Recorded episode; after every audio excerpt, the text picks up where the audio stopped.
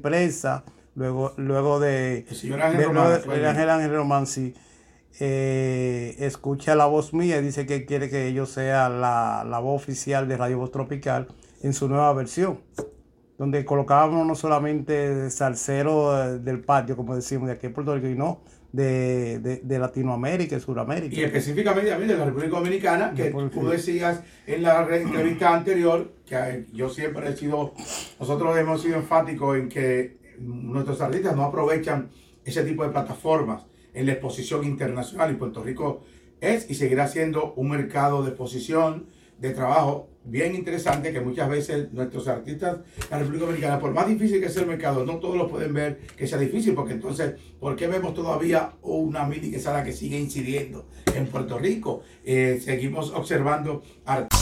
No te pierdas a Orlando Ramírez, el fiscal del merengue, en la tarde alegre. Música, entrevistas, información y los chismes del padrino. ¡El padrino!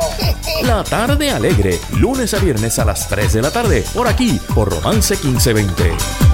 Y ahí compartíamos, y entonces de ese compartir con el Negro Matos en la Bayamón, el propietario de la Bayamón para ese momento, entonces que le comenta al Negro Matos, el campeón, y fue un, momento, podemos decir, decir, difícil para nuestra comunidad porque coincidió con el fallecimiento de Isabel Vargas.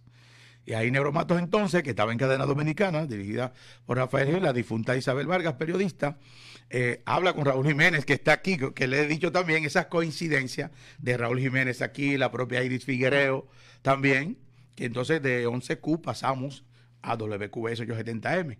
Pues, para no hacer el cuento corto, largo ni medio, quiero aprovechar que tenemos en nuestros estudios a José Negro Matos de Sábado de Bachata por 11Q eh, hace ya más de 20 años, estamos hablando 23, 24 años. Eh, buenas tardes, Negro, y bienvenido a la tarde alegre con el fiscal del merengue Romance 15, 20 años. Buenas tardes, Negro. Tus oyentes de la tarde alegre y a todo tu equipo que labora contigo durante ya hace décadas también que tiene este espacio. Pues aquí ya tú sabes, en Puerto Rico, como siempre he dicho, y no lo digo de la boca, de la, boca hacia adelante, sino que lo digo de corazón. Eh, cuando yo estoy en Puerto Rico me siento en casa, me siento agradecido. Es mi segunda patria, de corazón que es mi segunda patria. Definitivamente, en el lugar donde uno reside, hace vida, y adicional, porque una cosa es hacer vida común y corriente y, al momento de tener la oportunidad de hacer, ocupar un renglón o realizar un renglón, eh, tengo por ahí a John Guzmán en Facebook, hacer o realizar, como es el caso de la radio, y ser eh, parte intrínseca de un fenómeno como fue el movimiento, el levantamiento, el movimiento comercial ya en los tiempos modernos de lo que hoy ya conocemos como bachata, con los exponentes tradicionales y también los nuevos exponentes, que ese fue el caso que te tocó vivir a ti en el caso de tu programa Sábado de Bachatas, eh, Rafi Cabrera con el bonche bachatero y eh, Martín Bretón con solo, solo mambo. Sí, claro, sí, yo, yo llego a finales del año 96 y como tú mencionabas, yo primero trabajé en, la Nueva Bayamón e inmediatamente toqué una puerta grandiosa que fue la que la persona que me abrió la puerta ante los medios de comunicación, que Dios la tenga en su gloria, Isabel Vargas, que no sabía decir que no. Siempre decía que sí. Y del primer día que me conoció salí al aire inmediatamente. Y sí, salí al aire, salí al aire inmediatamente y a partir de ahí ya eh, comencé a trabajar ya en otros medios. O sea, empecé con Isabel Vargas en Cadena Dominicana. Luego de Cadena Dominicana, pues fui contratado por José Luis Record para trabajar en un nuevo proyecto que se llamaba, eh, era como la continuación de Solo Bachate, el programa que, produce el que producía en ese tiempo Rafi Cabrera creo que era de 2 a 3 de la tarde o de 3 a 4, algo así. Era una hora que, que Rafi Cabrera tenía en ese momento. Pues Rafi producía también este espacio.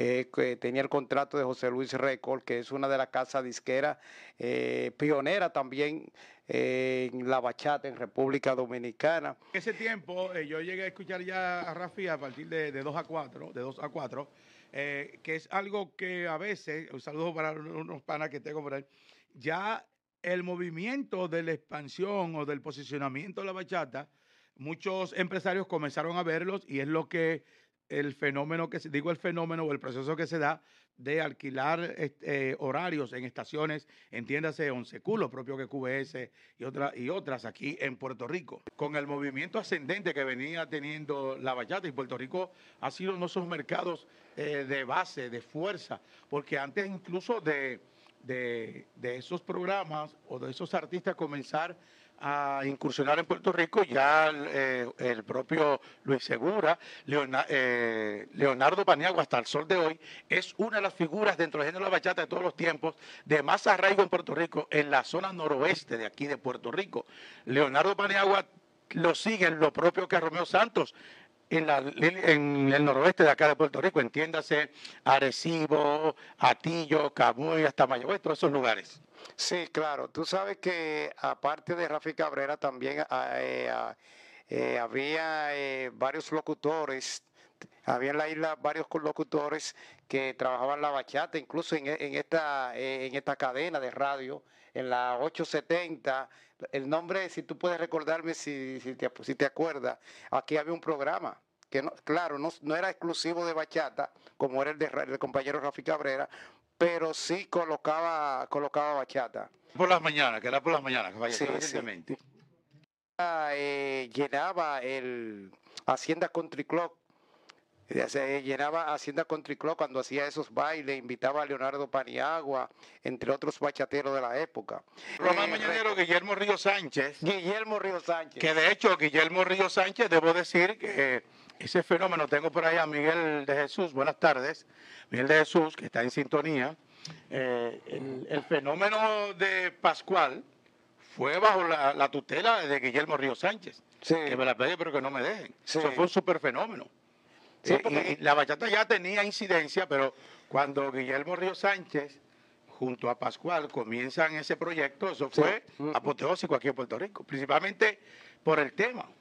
Sí, porque porque el fiscal eh, Guillermo Río Sánchez no solamente era el productor de radio, él era disquero, él era promotor, producía eventos, producía eventos en diferentes áreas de Puerto Rico. Cuando, cuando yo, recuerdo que cuando llegué, yo, yo digo que sin quererlo, sin pretenderlo, yo fui innovador de un sinnúmero de cosas, tal estilo de hacer radio incluso yo era muy criticado cuando, cuando inicié en Sábado de Bachata, que ahí fue que la gente me conoció eh, realmente eh, la, identidad, la identidad como, como animador o locutor, porque vine tratando de ser más cercano, porque yo vi que la radio de aquí era como muy, damas y caballeros, bienvenidos a todos ustedes a disfrutar de la música. Ahí interpretaba esa canción fulano. Y entonces yo quise romper un poco ese formato yo quise romper ese, ese formato y me fui más pueblo. ¿Cuál es la vaina? ¿Qué es lo que? Díganme. Que eso es lo que ahora hace que muchas personas se conviertan en influencers en las redes sociales. Eh, iniciamos este proyecto, ¿sabes, Bachata? Que, que yo para mí ha sido el proyecto, el más importante proyecto que yo he tenido en mis manos. Y déjame decirte que la, cuando yo empecé Sábado de Bachata, mayormente, quizá un 70 o un 80%, la canción que se tocaba ahí era esa, esa, esas canciones de Leonardo Pariagua, Ramón Cordero, eh, Juan Bautista, eh, por mencionar algunos de, la época. Era un fenómeno que venía abriendo principalmente porque estaba, todavía había eh, el mercado estaba un poco cerrado, independientemente de la difusión, porque si bien es cierto que habían programas de radio, pero también la televisión, los canales de video, habían, pasaban los videos de, de, de Raulín, los pocos que se veían de Anthony Santos también, que había muy pocos videos para esa época, y yo en mi caso estoy hablando de la década de los 90, 95, 96 por ahí. Ya la bachata venía teniendo presencia eh, a, nivel de diferentes programas eh, específicamente con ustedes y otros más a nivel local. Sí, para no cansarte, eh, no cansarte porque la historia es un poco larga de todo lo que ha sido fue mi trayectoria aquí en Puerto Rico que aquí fue que la hice. Eh, yo, yo, te, yo te puedo decir que no solamente, entonces yo continuaba en cadena dominicana con Isabel Vargas, del cual ella me dio la rienda para que yo sea el productor de ese programa, el que preparaba el programa y todo, las noticias que venían de los periódicos, cuando en ese, en ese momento, ese tipo de cosas, eh, el orden para, el schedule para los invitados y ese tipo de cosas. Ok. Eh, yo trabajaba los sábados también trabajaba, trabajaba en, mi programa, producía mi programa en los sábados, que me trajo problemas con la propia Isabel Vargas, que para descanse, por el estilo que yo traté, que cuando eso explotó, no había barrio de 3 a 7 de la noche que no escuchara sábado de bachata. Quiero aprovechar, esto es la tarde alegre fiscal de merengue. Tenemos en los estudios a José Negro Matos. Vamos a saludar por ahí a Roberto Monte Montero, está enviando saludos. También Rafael Ruiz, John Guzmán, que está en mi pueblo Barahona. Así, repito, hablando con el Negro Matos, eh, podemos decir de los protagonistas para el fenómeno de programas de bachata en la década final de los años 90 y comienzo de los 2000.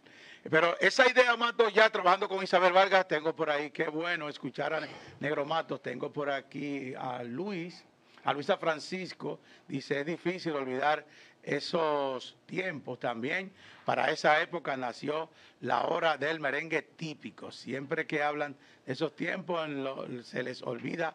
Eh, dice Marisa que se nos olvida porque el tema no es ese y sería bueno por eso eh, Marisa, que podrá tener su razón, sí. Eh, porque no hemos llegado al, resumen de los programas per se, pero Marisa destaca que siempre se les olvida. Es bueno también, en ese aspecto, es bueno su reclamo, pero que a ella no se le olvide recordarlo. Sí, es cierto. Porque recordarlo en el momento que tú consideras que se nos olvida, tiene que estar constante en eso. Incluso ellos están ahora mismo y, no tenemos miedo en decirlo tampoco por acá, lo hemos dicho, ya están los sábados por la hermana Radio Isla.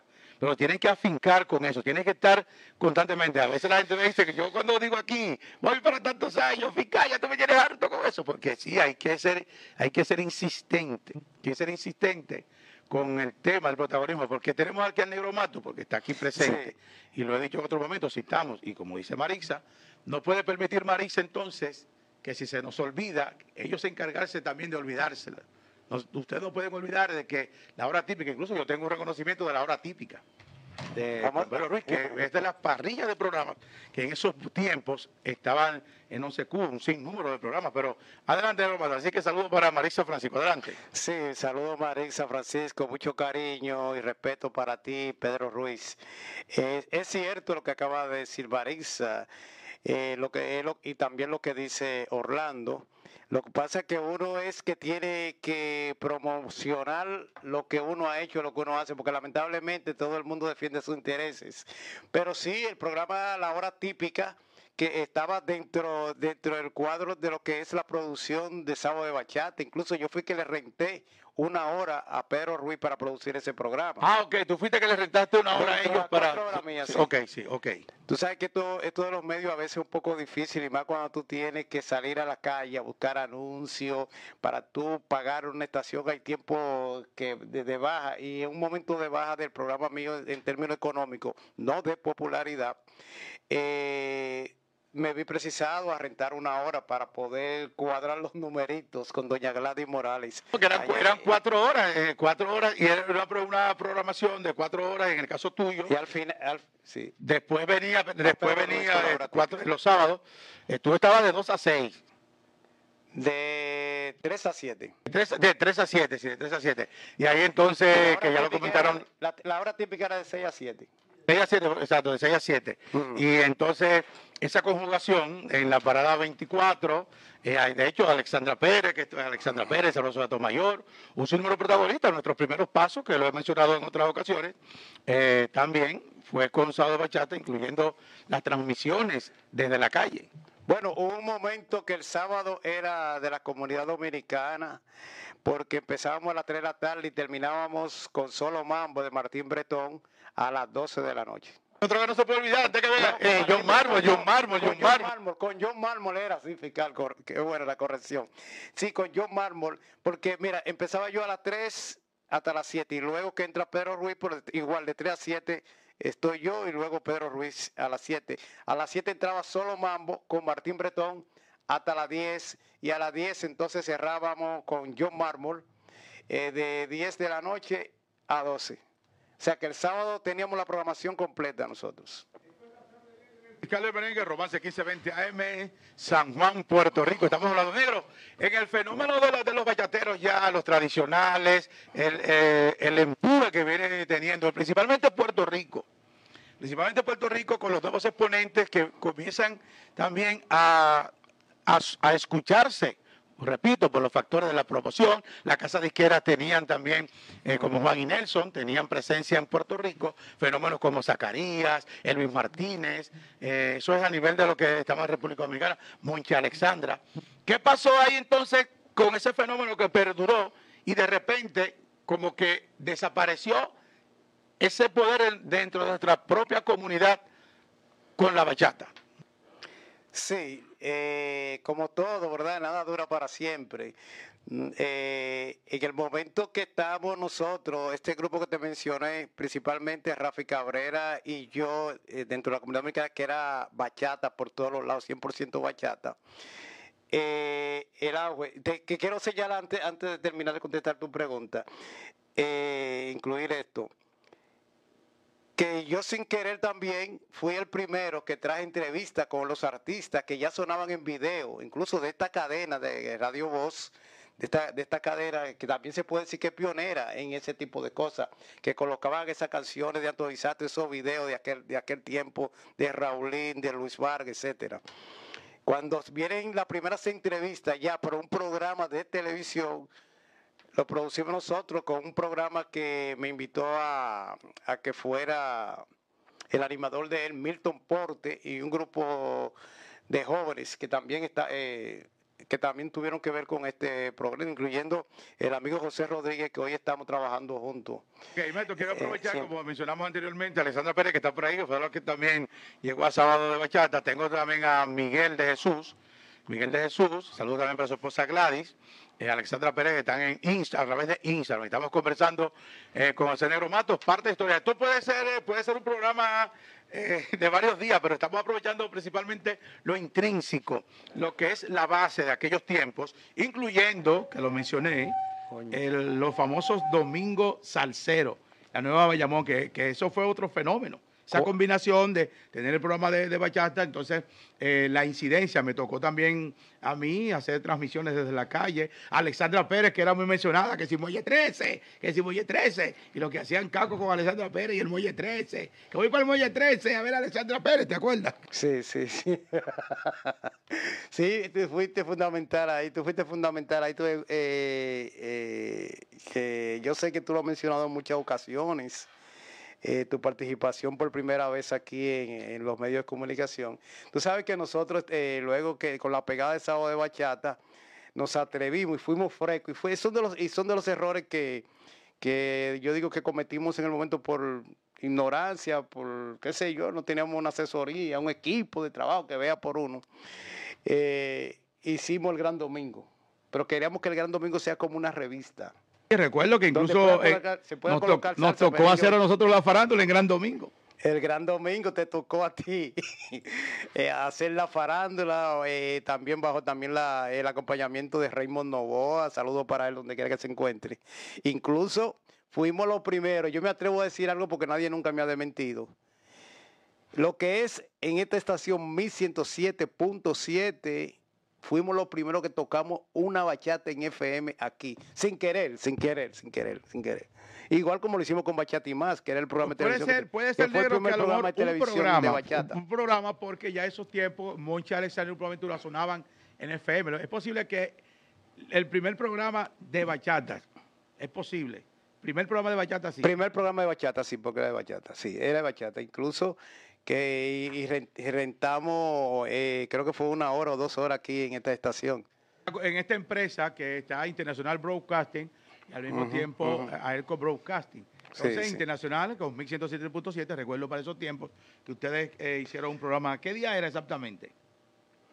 Era, la fecha no la recuerdo, pero sí era los domingos a la de 10 de la mañana a 11. De 10 de la mañana a 11, sí. ¿Cómo puedes describir lo que avanzó la bachata en los momentos que fueron ustedes pioneros en programas aquí, que lo escuchaban inclusive en instituciones públicas, las fiestas que se daban en Hacienda Country Club, y la desconexión hoy de lo que ustedes contribuyeron en parte, más no estar inmerso en el mundo de la bachata o en la música exactamente.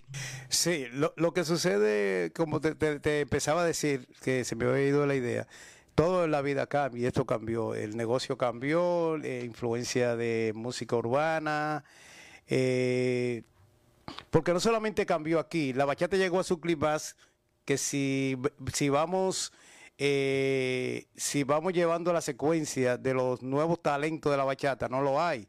El último bachatero que sólidamente, no estoy diciendo que pegó una canción como ha pasado y, sigue sucediendo a veces, que pegan una bachata. El último bachatero que grabó y se quedó en el mercado se llamó el varón de la bachata. Fue el varón de la bachata, fue el último bachatero. Si tú te pones a contar después, después nada. Eh, la bachata llegó a su clima, eh, Aventura, eh, Romeo Santos, Monchi y Alessandra, que cometieron el error de su vida, se separaron como artista, digo yo. y ya lo que se comenzó fue a hacer lo mismo. Entonces, por eso es que tú ves, por eso es que tú ves que luego que la gente está encerrado en el año de 2019 en adelante, cuando llega la pandemia, la gente recurre a esa bachata de Ramón Cordero, Ramón Torres, eh, las canciones viejas de la bachata, porque el mercado se quedó huérfano. Incluso la bachata mucho eh, perdió su esencia, perdió su verdadera esencia. Que no, y con eso no quiero decir, porque lo que hizo Romeo fue un aporte y tuvo todo el tiempo la base de la bachata, como lo dice el mismo David Paredes. No, señores, es que Romeo todo el tiempo tuvo al tanto, eh, tuvo con, los mismos arreglos de la bachata, mantuvo los arreglos de la bachata. Llega un momento que, la gente ya con los mismos arreglos de Romeo entonces cae, cae también en un slum y dice, espérate, ya Romeo tiene que venir con nuevos arreglos, que es normal, son ciclos que tiene la vida, que tiene la sociedad y la música también. Y te voy a decir otra cosa, también los bachateros tienen mucho que ver la mayoría de los bachateros tiene mucho que ver, porque incluso en un momento, hace ya como dos años, algo así, que, que la bachata ya estaba frenada, ya estaba frenada, los bachateros estaban haciendo lo mismo, los Raulín, Tony Santos. Yo... La tarde de Romance 1520 AM. En el cuadrante de programa también estamos en las redes sociales. Parte de nuestros programas están desde Apple Podcast, en Spotify, en YouTube, en Facebook, Instagram, TikTok y más. Matos, de todo lo que hemos hablado, hay un tema que ha sido soporte y ayuda para muchos de nosotros, que es la influencia de la música, de los artistas, de los momentos.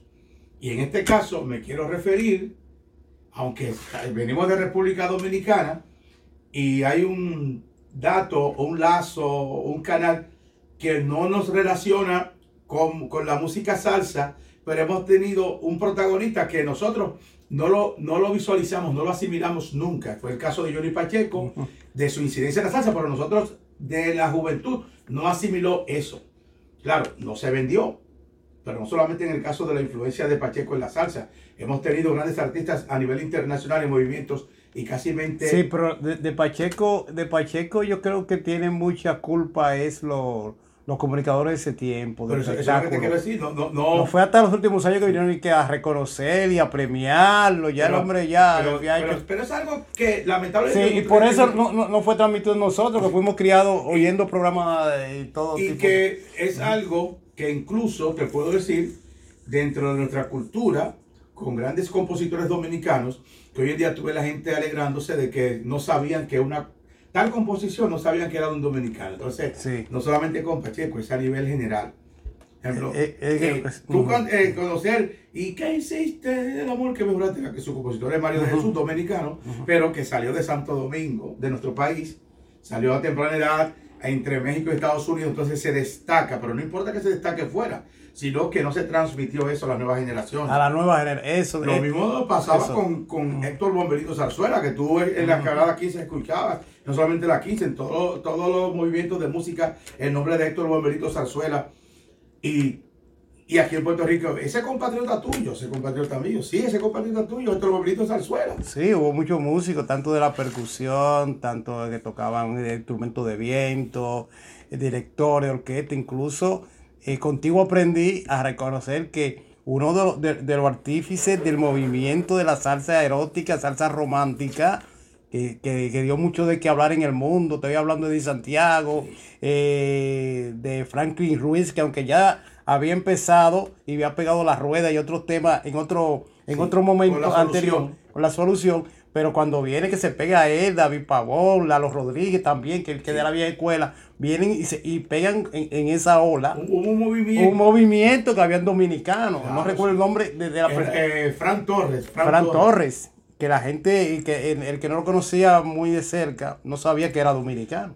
Ya sí, eh, siempre, siempre ha habido incidencia. Exacto, salió pequeño y volvemos a lo mismo. Entonces, en, ese ámbito, principalmente de la parada 15, en la calle Serra, donde tú tenías la oportunidad de encontrarte con Willy Rosario, con Rafael Itier, con el mundo, con el mundo del, de, Xavi Marrero, cualquiera de, los de grandes Tite Curet Alonso, de, Tite Curet Oye, con Tite Curet, contado por él mismo, el, de cómo surgió en el caso del merengue, yo me dominicanizo. Yo me dominicanizo. Él me, contó y siempre esa afinidad que él tenía, porque también eh, tenía descendientes en San Pedro de Macorís. Y hablaba, y él con ese amor que siempre expresaba su Como lo hizo Rafael, Rafael Hernández también, y como Rafael Hernández también eh, pudo componer canciones a favor de República Claro, oye esto, el caso de Yo me dominicanizo, que tú lo escuchas con ese sentimiento y tú puedes creer que, el compositor es, de la República de la República Dominicana. Y sin embargo, claro, un compositor, la música es universal, te puedes inspirar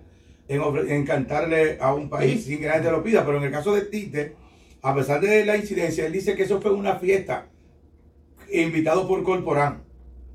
Y de ahí le pidieron hacer algo y nació. Por eso que después que tú conoces esa historia, tú te sientas a escuchar como yo me dominicanizo. Por eso, por, eso es eh, que yo digo que le quedó también a Rubén Yandor, que si ser dominicano ya era, era una frase que le pegaba bien. Lo compone de Puerto Rico eh, Tite Curet, fallecido ya en Gloria esté, y de Curazao, que un saludo para él, Robert Yandor de, Curazao, eh, con la orquesta de los hijos del rey.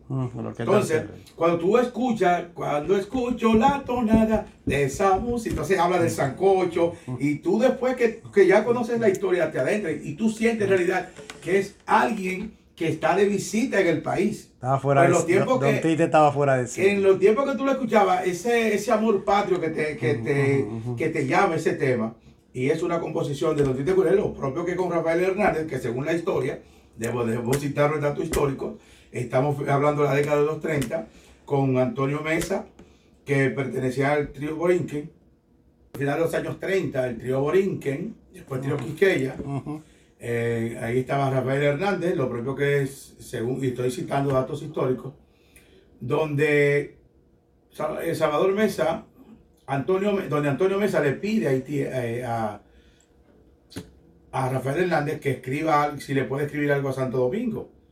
Y ahí, y ahí donde entonces el Rafael Hernández sencillamente le quita el nombre de Borinquen y le pone Quisqueya.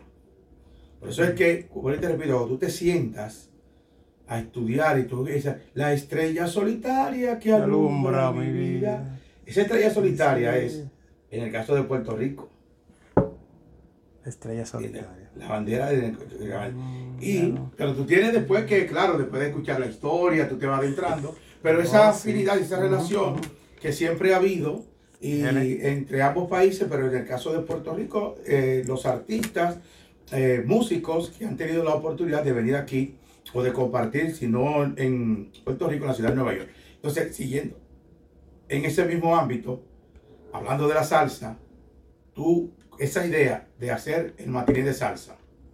Sí, esa idea empezó en la ciudad de Nueva York. Acuérdate que yo tengo eh, eh, varias entradas. Yo llego a Puerto Rico en el 90, ¿verdad? Con mi diploma bajo el brazo, pero no conseguí oportunidades y Luego me voy en dos años, tres años, de, eh, tres años me voy fuera. Me voy a Miami. En Miami inicio mi carrera como locutor. Ahí que empiezo yo.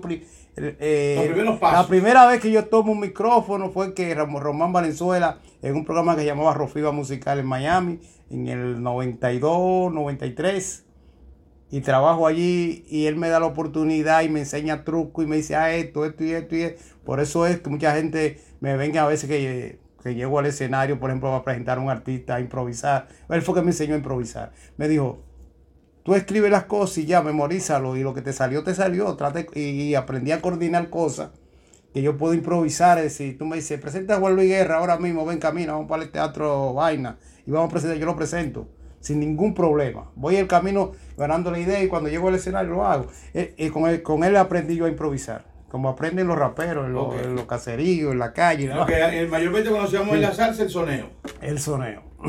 Exacto, lo que llama el soneo, improvisar, sí. Entonces, eh, cuando después de Miami cruzo a la ciudad de Nueva York. La ciudad de Nueva York, estoy dos años trabajando en centro nocturno como DJ. Como DJ ¿Qué sucede? Que como DJ se usaban los CD, en, los 90 se usaba era los CD eh, y era lo último. Estaba la doble casetera, recuerdo yo que el DJ que tiene doble casetera, eso era, eso era un palo. Eh, casetera, eh, casetera 1, casetera 2, poner un CD de un lado y otro del otro, y ahí era que tú iniciabas y hacías y hacía tus cosas, con un disco detrás del otro. En Nueva York, luego, entonces cuando decido venir a Puerto Rico, porque yo en un viaje que di rápido a Puerto Rico, eh, de un fin de semana creo que fue, escuché que estaba Super Fran pegado, una emisora, creo que de Bienvenido Rodríguez. y que HQ, y que ¿qué tú quieres? Yo recuerdo un escribillo que decía, ¿qué tú quieres? ¿Música o comerciales? Eso mismo digo yo, y tiraba música. Y me quedé con eso. Y cuando yo decidí, yo creo que voy a encontrar Super Fran, y algo me decía, tú vas a trabajar en la radio ahí en Puerto Rico. Algo me decía. Entonces hay que Isabel Valga. Pero, pero antes de eso, yo te quiero, ah, para, para entrar bien en el tema, yo vengo con un bulto cargado de CD, la mayoría de salsa. ¿Qué pasa? Que en, Nueva York existía, no sé si todavía sí, porque estoy desconectado de eso, que, eh, hay lo que se llama Record Pool, que es como asociaciones de DJ. La asociación de DJ del Bronx, la asociación de DJ de Manhattan, de Brooklyn, de que yo quién. Y cada DJ estaba en una asociación, estaba en una sesión de esa que tú te inscribías, pagabas una mensualidad y tú ibas los martes o los miércoles, un día a la semana, a recoger todos los discos. El disco de Giselle, de Olga Taño Nuevo, de Ringo Martínez. Lo que, los discos, incluyendo algunos clásicos. Los clásicos completos, el, que se usaba también eh, lo, lo, la, el, como o sea, cuando tú, tú, tú traes todos los éxitos, los éxitos. Los los, los éxitos, por ejemplo, yo Ventura, los éxitos de la Mi Camilo, los éxitos de Wilfrido Vargas. Y entonces, estaba el merengue todavía, todos esos merengue clásicos, era un palo, tú lo, tú lo colocabas en ese momento. Entonces yo traigo con todos esos clásicos, yo compré la colección completa en CD de la Fanny All Star.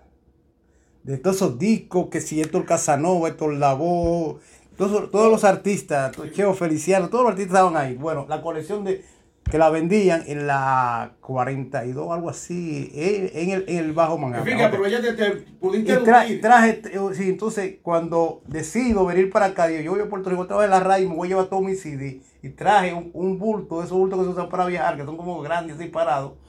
Y, y traje ciento, como 200, 12, como 200 vainas y CD. ¿Qué pasa? Que un día estoy viviendo en la calle 7, es como una pensión que hay en la calle 7. Ah, creo que todavía está ahí, que es una casa que tiene 5 o 6 cuartos y a cada persona le alquilan un cuarto cuando uno no tiene los recursos económicos y, uno lo paga semanal. En ese tiempo yo pagaba creo que 30 o 35 pesos semanal. Y cuando estoy ahí, cuando, cuando voy ahí, veo caminando la Borinquen, me dice un amigo mío, me dice, ven acá, como tú eres locutor, tú eres cosa, y yo sé que tú me dijiste que tú viniste de Nueva York, trabajas en discoteca y eso. Ahí hay una discoteca, y es la discoteca de esta señora que se dedica a hacer arte. Mauro, ¿qué pasa? Estás en la Borinque, una discoteca en la Borinque, entonces, pero ¿qué, exactamente la propietaria? ¿Quién es la propietaria? Patria Silfa. Ok.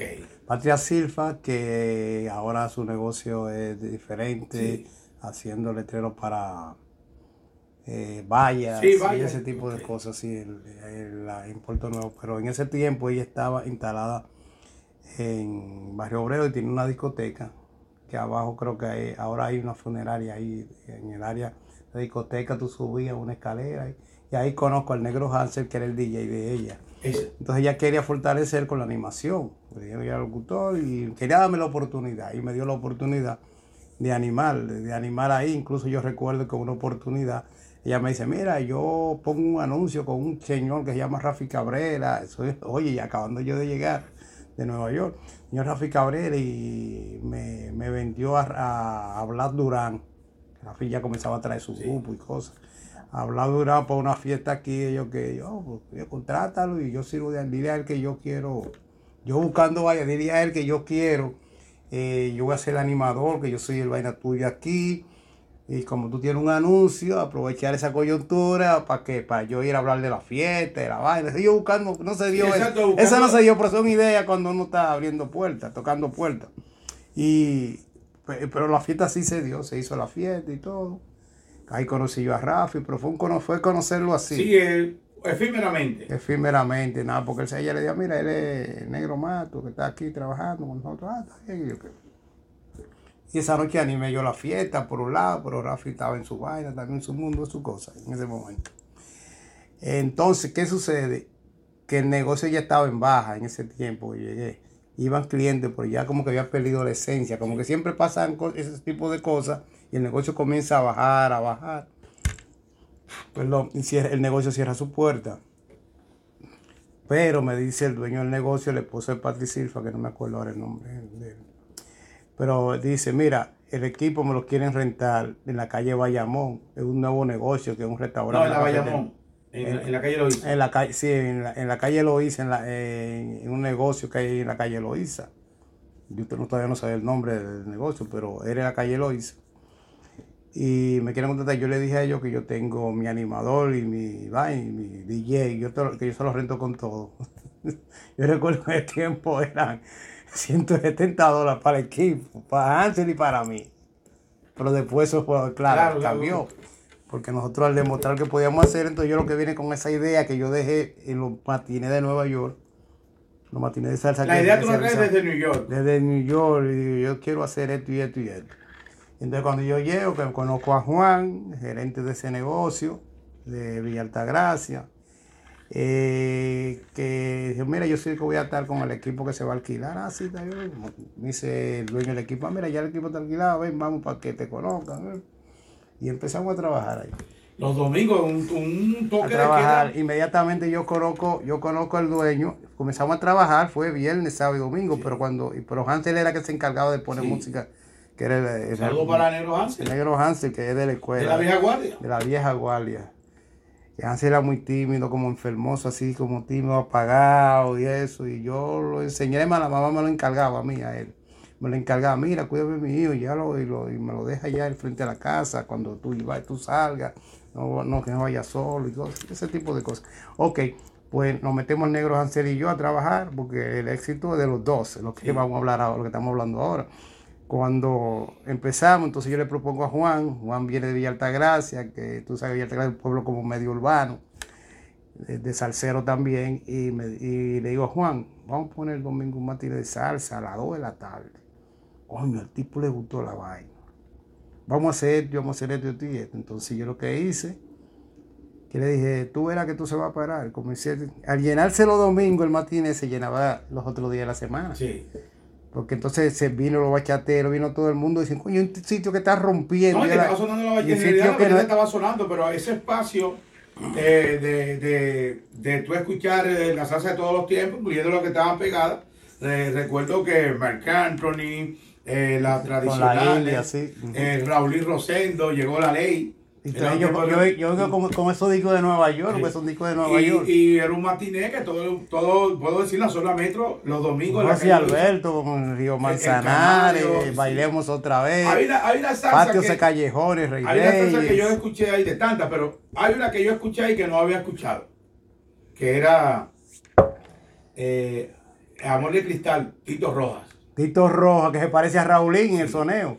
Esa, esa, ese, tema, ese tema, yo lo escuché ahí, ahí fue con en los, esos, Amor de cristal. Eh, eh, bueno, a partir de ahí fue que yo comencé a escuchar en otros lugares, que discotecas como la de lo que siempre estaba ahí de escalera, que siempre ha estado ahí, es parte de la historia de, la comunidad. Eh, que comencé a escuchar ese tipo de salsa que yo traje de Nueva York y traje una de, de, eso, ese tipo, esos discos que pegaron ahora de nuevo en la pandemia que, la gente hace coro, oyendo, haciendo cosas. incluso yo, yo traje eh, africano eh, de Nueva York, ese tema que era del grupo africano cantando salsa. Ay, mamá, pues, ay, mamá, que yo que. ¿Por teléfono no? ¿Eh? ¿Por teléfono no? Por teléfono. Por teléfono no. En, todo ese tipo de salsa urbana. Macoña. Mucha salsa de, de, muchos grupos Nietzsche, Guayacán, Joe Arroyo. sí, Maracaníguara, Maracaníguara. Maracaníguara. Eh, mucha salsa que aquí no se estaba escuchando, que siendo del gran combo no se escuchaban, que son salsas de que lo, la gente que le gusta la salsa encendía para un matiné. Que a, lo mejor son éxitos en un lugar y en otros no. Eso pasa mucho con una canción de, no, recuerdo si ya si estaba en la dimensión latina, pero Juicio de Animales en Puerto Rico no lo conoce nadie. Muy poca gente lo conoce eh, por Randy Montañez. Este, Era un juicio de animales. eso no, es, no estoy diciendo que nunca sonó, pero eso ha sido, fueron éxitos. Esa salsa, salsa como la de la del Guaraguao, eh, que ese amigo mío siempre me llamaba cuando yo traje la bachata, él se hizo para de, de mí por, por, por. Yo te escucho y me gusta la forma de, animar ahí la bachatera y el salsero. Ay, cuánto te, te propongo. Ese tipo un ídolo en Santo Domingo. Ese tipo pegó dos o tres salsas que son durísimas. Bueno, que ahora, ahora me imagino que, que está, está tocando bien, porque después de la pandemia esas salsas volvieron a pegarse todas. los DJ lo empezaron a pegarla por, y esos por la red. que tienen la oportunidad de movilizarse también han podido. Así que nada, negro. No, y, y, el, eh, terminando diciendo de ese del matiné de salsa, nosotros hicimos historia, había gente que venían de Miami, de Nueva York, que venían a votar el golpe, a hacer vida política aquí. Y aprovechado. Y aprovechado, y dice, no, yo vengo buscando, que me, hablaron de la Bayamón y, y, así me venía la propina de a 100 dólares. Y yo, se toma, aprende a conseguir 100 dólares un día. Toma, me dieron 100 ahora, 50 para ti, 50 para mí. Propina, pues sabes que el público de Nueva York está acostumbrado a dar propina. Sí. No, y aquí mismo también no, pero el público de Nueva York es otra cosa. Bueno, Bato, muchas gracias como siempre y estamos acá en la tarde de fiscal del merengue. No, estamos ahí muy gratos el momento de recordar cosas que uno tiene durmiendo en su historia, ¿no? Y que a uno es bueno hasta recordarle para que la gente sepa de qué estamos hechos. Así es, bueno, ya lo sabes, aquí estamos de nuevo. Abarcamos varios temas, pero principalmente los tiempos cuando la bachata en Puerto Rico comercialmente comienza a tener empuje, porque hay que destacar, hay que hacer una parte que la bachata, independientemente ciertas restricciones que habían, bachateros que se destacaron, como ya mencionamos, Leonardo Paniagua, Luis Segura, tenían incidencia, no solamente incidencia, sus trabajos se hacían en Puerto Rico en parte. Y por eso, como decíamos en estos días, hay un público joven que le da seguimiento a Leonardo Poniagua, pero ya con Negro Matos abarcamos el tema del sábado de bachata, lo que estaba pasando con los artistas, los bachateros, el protagonismo que muchos bachateros de la nueva generación comenzaron a tener aquí en Puerto Rico. Claro, claro, claro que sí. Tú sabes, fiscal, que, que lo mejor que me pudo pasar a mí en ese momento fue iniciar mi carrera como locutor o animador de música fue haber empezado con la bachata y con la bachata original. Porque el sello disquero que quería tener incidencia para la venta de sus artistas, de, los discos de sus artistas, es uno de los sellos disqueros que viene de la década de los 60, bregando con bachatero. Entonces, cuando la gente escuchaba, como dije en la entrevista anterior, a Ramón Cordero, a Juan Bautista, a Leonardo Paniagua y todos esos bachateros que eran la mayoría del catálogo de José Luis récord, pues eso me da a mí, ¿verdad? Eh, que hoy podemos nosotros, me da a mí un aval que hoy podemos hablar, podemos hablar de que tenemos mucho que ver con la pegada de la bachata en Puerto Rico. En ese sentido, tú mencionabas eh, eh, el señor que hacía el programa antes de, Rafi, ¿cómo se llama? ¿Cómo se llama? antes, Bernardo ah, López. Ah, no, Bernardo López es la persona que yo no lo conocí, sino a través de... ¿Y lo llegaste a escuchar? Eh, yo no llegué a escucharlo. Yo cuando, cuando, cuando yo conozco de la existencia de solo bachata es con Rafi Cabrera. Okay. Yo sí como, como uno investiga a ver quién inició primero que en todo. Sí, eh, hubieron, eh, periodistas, comunicadores que me dijeron, mira, hubo un muchacho llamado Bernardo, que parece ser que no le fue bien económicamente en un momento dado, y, que Rafi trabajaba con él de alguna manera o colaboraba con él. Y entonces, cuando Bernardo desaparece del escenario, entra Rafi Cabrera. Ahí entonces, debo que, fue, que fue de, esos protagonistas que no podemos dejar pasar, creo que Elvin Santana jugó un papel eh, importante en ese sentido de saber, de conocer eh, bien a, Elvis Santana. Fue Elvis Santana que me lo dijo. Exacto, Elvis Santana. Ya, que tú lo mencionas, Elvis Santana me lo dijo. Sí, porque son de esos protagonistas que están detrás del escenario, que viven contribuyendo. Sí, viven contribuyendo. Y que a veces eh, tú quieres una información o un dato histórico de ese momento, tocando la casualidad de que han vivido y también que han podido conocer. Y ese es el caso de, de Elvis Santana. De, Elvis, de Elvis Santana, sí. Pero eso no le quita que Rafi ha sido uno de los que más ha trabajado. Bueno, en los últimos, claro, los últimos es como lo años, al que conocimos fue a Rafi Cabrera, por lo menos en el caso de nosotros, y me incluyo, ya el que conocimos fue a Rafi Cabrera. En, mi caso yo conocí. No, y, siempre lo hemos reconocido. La última vez que lo reconocí fue el pasado domingo en Piñones, en el, en el cumpleaños de Rafi Cabrera, que la emisora eh, cogió un lugar allá en Piñones para celebrarlo frente a cientos de personas alguien me llamó para que presentara una de la orquesta y yo lo hice y yo antes, en el preámbulo a presentar la orquesta, pues yo lo dije. Yo, yo sé que hay algunas personas de, la, de, de esta nueva generación que como ya yo tengo 6 o 7 años, de 6 a 7 años fuera del escenario en Puerto Rico, diga quién es este que cogió el micrófono. Pero yo sé que quizá la gran mayoría, la gran mayoría sí todavía. La gran mayoría porque es un público más adulto que, que joven eh, saben de quién se trata, mi nombre es Negro Mato, entonces ahí como que todo el mundo oyó y se pararon, a pararse. en tiempo. Que fueron, cayendo, fueron cayendo en tiempo. Yo lo dije, señores, después, que después del desarrollo eh, de la bachata por Rafi Cabrera, los primeros dos o tres años, entro yo, ya también con un programa 100% en bachata. Así es, y, y, quiero llegar ahí, en ese, en ese ámbito, porque si bien es cierto que el nombre era de bachata, no es menos cierto que el merengue seguía incidiendo, el merengue tradicional, y principalmente en una época donde la gente no se despegaba de ese merengue de los 80, que, que cuando le hacía falta, es una de las ventajas que hemos tenido fuera del país, pero específicamente en Puerto Rico, que uno seguía pegado de esos merengueros de los 80, eran Fernando Villalona, los Boni Cepeda, con otra particularidad, particularidad que varios de ellos residen en Puerto Rico, en el caso Omar de Morisi, Carlos David. El conjunto de que ella todo nació aquí, el conjunto de que ella, Esteban. es local. Pero esos cantantes como Carlos David, que uno no ah, pensaba... Ah, que vinieron sí luego, sí, que uno no pensaba encontrarse con ellos y, y, entablar una amistad. Porque pasa allá, porque una cosa es el artista y la otra es la, amistad que, tú, que uno entabló con Carlos David, Omar de Morisi, el propio Boni Cepeda, aunque con Boni esa amistad no fue tan constante como Carlos, pero sí muchos músicos que estamos también haciendo ese tipo de trabajo, eh, de buscar esos músicos, no en el contexto de nostalgia, sino de contribución, el papel que han jugado aquí en Puerto Rico. El mismo Gaby Arias, Gerald Matos que tuvo que, que tuvo en Santo Domingo con diferentes orquestas, incluyendo el, Misil Ray López. El Misil Ray López, que tuvo con Orquesta Joven, con Peter, Peter Cruz, que quien, quien lo trae a Puerto Rico, eh, eh, se quedó radicado acá. Muchos, muchos artistas de eso, y otros que se fueron luego a Nueva York o de nuevo a Santo Domingo. Así es.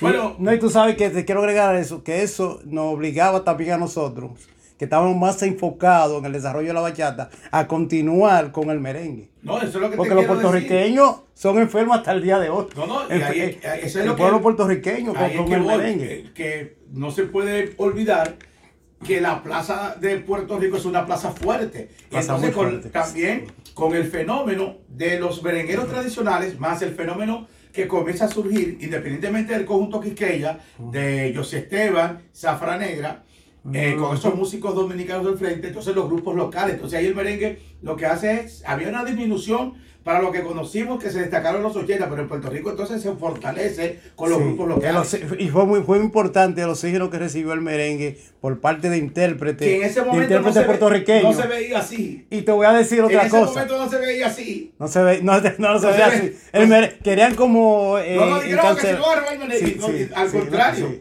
eh, como tú dices, le dio un oxígeno, un oxígeno. otro ángulo. Incluso se mercadeó mejor que como estábamos acostumbrados a mercadearlo nosotros. No, no, exacto. Lo que pasa es que también pasó algo dentro de ese mundo de producción que también quisieron apartarse de lo que es la tradicionalidad del merengue, porque si bien es cierto que mucha gente decía, ah, que si en Puerto Rico están haciendo merengue, pero también muchos productores querían apartarse de lo que es la tradicionalidad, incluyendo teniendo protagonistas eh, de la República Dominicana en sus producciones. Es otra cosa, es otra cosa que cuando, cuando, se van a los músicos, gran parte de los músicos, incluyendo de los arreglistas de esas orquestas, eran dominicanos. Así es, y entonces eh, fue como se fue entendiendo de ambas partes.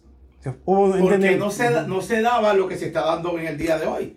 Sí, podemos decir que Giselle grabó con Sergio Vargas, pero fue algo comercial efímero. El, lo propio que el Crespo con Mili Quesada. Pero eh, Olga Tañón y, y Mili Quesada en un mismo escenario eso fue difícil de verlo hasta 20 años después. sí, es que no se trabajó, que debió trabajar. No, debió haberse trabajado del principio. Y no se trabajó, pero nunca está. No, y que yo a ti, a ti ahí siempre te, la doy, como decimos en, el día de hoy, que siempre te reconozco, que tú siempre hablaste de eso, esa prevención tuviste. Señores, es que tú no puedes cantar bachata sin mirar hacia atrás. ¿Quiénes fueron los primeros? para tú, para tú, para, para que a ti te guste interpretar una bachata hoy. Y había, entonces, cuando llegó esa fiebre de merengue, hubieron muchos chamaquitos que tú le hablabas quién era Johnny Ventura y no sabían. No, no, contrario. ¿Quién era Wilfrido Vargas? Mucho menos. ¿eh? ¿Tú me entiendes? Eso fue esos choques que se han entendido en el día de hoy por ciertas circunstancias, principalmente en lo que ha sido, eh, la, no voy a decir la base, sino otros, otros, otros eh, géneros que han surgido entonces le ha quedado a ese público y esos cantantes del merengue tener que entonces sí mirar hacia atrás. No, y ahora. Y le conocéis también porque, sabes, ya, porque ya también están teniendo, están teniendo una historia y han dejado un repertorio, han tenido que entonces caer en tiempo. Tú sabes que yo digo que la pandemia no solamente vino a, lamentablemente a que mueran muchas personas, muchos amigos, muchas que, que murieron en eso, sino que la pandemia hubo como un renacer de la, de, la mentalidad de las personas, un, reajuste. un reconocimiento. Y cuando vamos, quiero caer en la música, cuando, cuando, cuando hablamos de la música, la gente encerrada que no podía ir a un restaurante, no podía ir a una discoteca porque estaba prohibido y no quería tampoco infectarse de, esta terrible enfermedad, de esta pandemia. Eh, entonces tuvieron que recurrir, ahí hubo tiempo para meditar y recurrir a los merengues viejos, o no viejos, sino los merengues clásicos, a, la bachata, a la salsa. Eh, eh, y comenzaron a sonar nuevamente y a pegar nuevamente mucho de esa salsa. momento, porque si hay algo que lo he dicho en otros momentos también es que la tecnología, contrario a otras personas o generaciones que a veces quieren descartar supuestamente lo que si hay algo que ha tenido la tecnología es nunca abandonar lo de ayer, porque en YouTube todo el tiempo tú buscas, has buscado canciones tradicionales.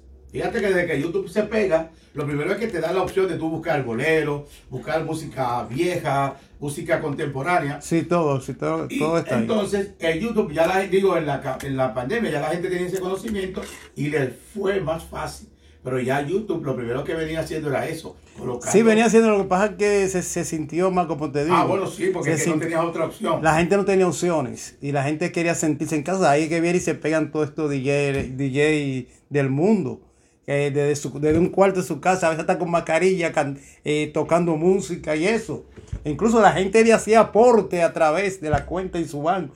A través de, del cachat, de, de Celi, de, ese tipo de aplicaciones. Le, aportaban directamente. Exacto. Incluso a cantantes solistas encerrados en su casa comenzaban a cantar con sus pistas. Sí, con sus pistas. Con sus pistas y la gente le hacía contribuciones también. Bueno, continuando ya cerrando, esta es una, una entrevista que tiene varias etapas. Matos, hay ciclos que vivimos eh, en, varios, varias vertientes y reglores, es decir, eh, AM, FM, televisión, porque llegaste a hacer también programa de bachata en televisión, Canal 30. El Canal 3, Canal 30, Canal 34. Eh, nosotros hicimos el bachatazo. Hicimos una sesión también con Alessandra Pérez, uno de los mejores programas que yo he estado. Hice una sesión eh, bachateando con Negro Matos en el programa cuando era Esta Noche Alessandra o Esta Noche Magazine. sí, Esta Noche Magazine, Esta Noche Alessandra. Esta Noche Alessandra, uno de los dos. Eso está en YouTube, esos programas. También el ciclo de, eh, en los últimos tiempos, antes de partir de Estados Unidos, estuviste en CIMA también. Oh, sí, antes de irme de CIMA tuve eh, bachata, eh, gozando y ganando con el negro Matos, con todo un equipo de profesionales que trabajaron conmigo. Ok. Es decir, que estamos hablando en, el periplo de 30 años, varias etapas vividas dentro de la música, principalmente en el merengue, la salsa, la bachata, televisión, radio y ahora las redes sociales. Porque también desde Miami te vi en un momento dado haciendo live de música. Bueno, lo que ahora está muy pegado con DJ Adoni, DJ Joy, entre otros cientos de DJs. El Conde de San Francisco. El Conde de San Francisco, gente que se quita la camisa. Pues yo fui que inicié eso prácticamente en Miami. Ah, eh, yo hacía un programa llamaba Desde el patio de mi casa, y yo decía, traje la emisora, traje la emisora al patio de mi casa. Incluso nos visitaban gente, hacíamos fogata, o sea asado, barbecue, barbecue. barbecue, exacto, asado y cosas así. Y, en el patio de mi casa, y era realmente en el patio del apartamento donde yo vivía. Y, y, pasábamos y llegamos, llegamos a tener, yo recuerdo, una tarde de, un domingo, eh, alrededor de 300 mil personas conectadas. Qué bien. O sea, lo que pasa es que eso no era tan comercial todavía. Sí. Pero la pandemia fue que se hizo comercial. Realmente, pues ya yo lo. Eso está en YouTube, el que quiera Entonces, verlo. Eh, ¿Estás trabajando radio eh, allá en Cincinnati? No, intenté ser contratado por una empresa que su programación es un 85-90% de música regional mexicana. Mexicana. Mexicana, pero al final no, lo que estaban buscando era alguien que se diera, que ellos no tuvieran que pagarle y, ellos al mismo tiempo enseñarle a esa persona, que se diera la oportunidad. Parece que no querían personas que ya tengan experiencia. No quería, no quería. Porque cuando vieron el currículum todo como que cambió. El director estaba, ay, sí, yo, yo, y tú conoces el programa que usamos, que es esto, el SAR, el que yo, yo, sí, yo lo uso, yo estoy Ah, pero esto y esto. Yo sí, grabamos comerciales. Cuando hay un evento somos animadores de la emisora, somos esto.